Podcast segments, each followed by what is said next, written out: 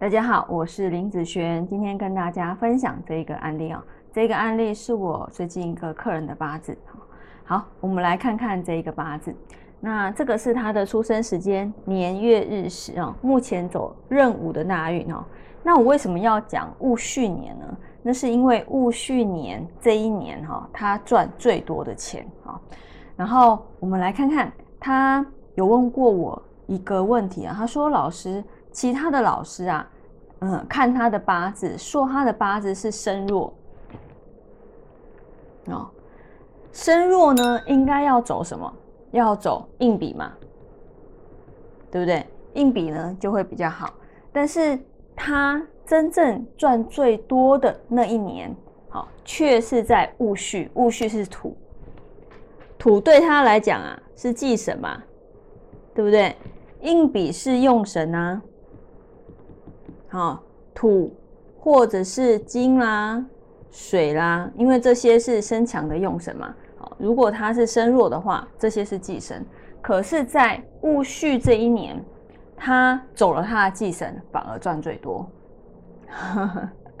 好，所以呢，有时候不要因为一个用神或是忌神，直接去判断说这一个八字这个流年。好，就会变好，或是变坏。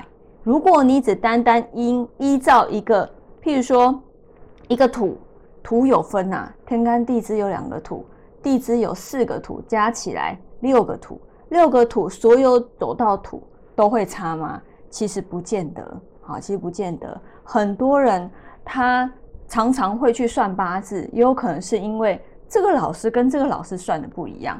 然后搞得他自己也不知道他的八字到底是一个什么样的运势哦，所以你要用每一个字来去看这个八字的一个流通。好，来我们来看他为什么在这一年哦，他的财运的部分算是最多的哦。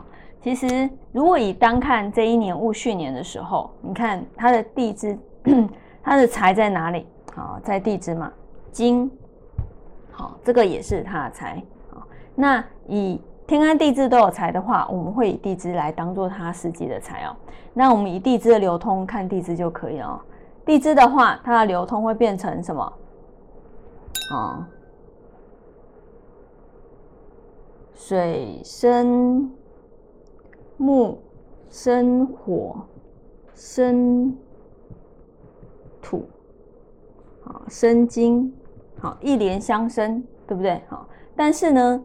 当你在看它这个金啊，哎，不错啊，变很好啊。但是你要看它前一年的一个状况。前一年的时候，它是要做丁酉，啊，丁酉。那丁酉年的时候呢，它地支的状况是什么？它地支的状况啊是，好，辰酉合，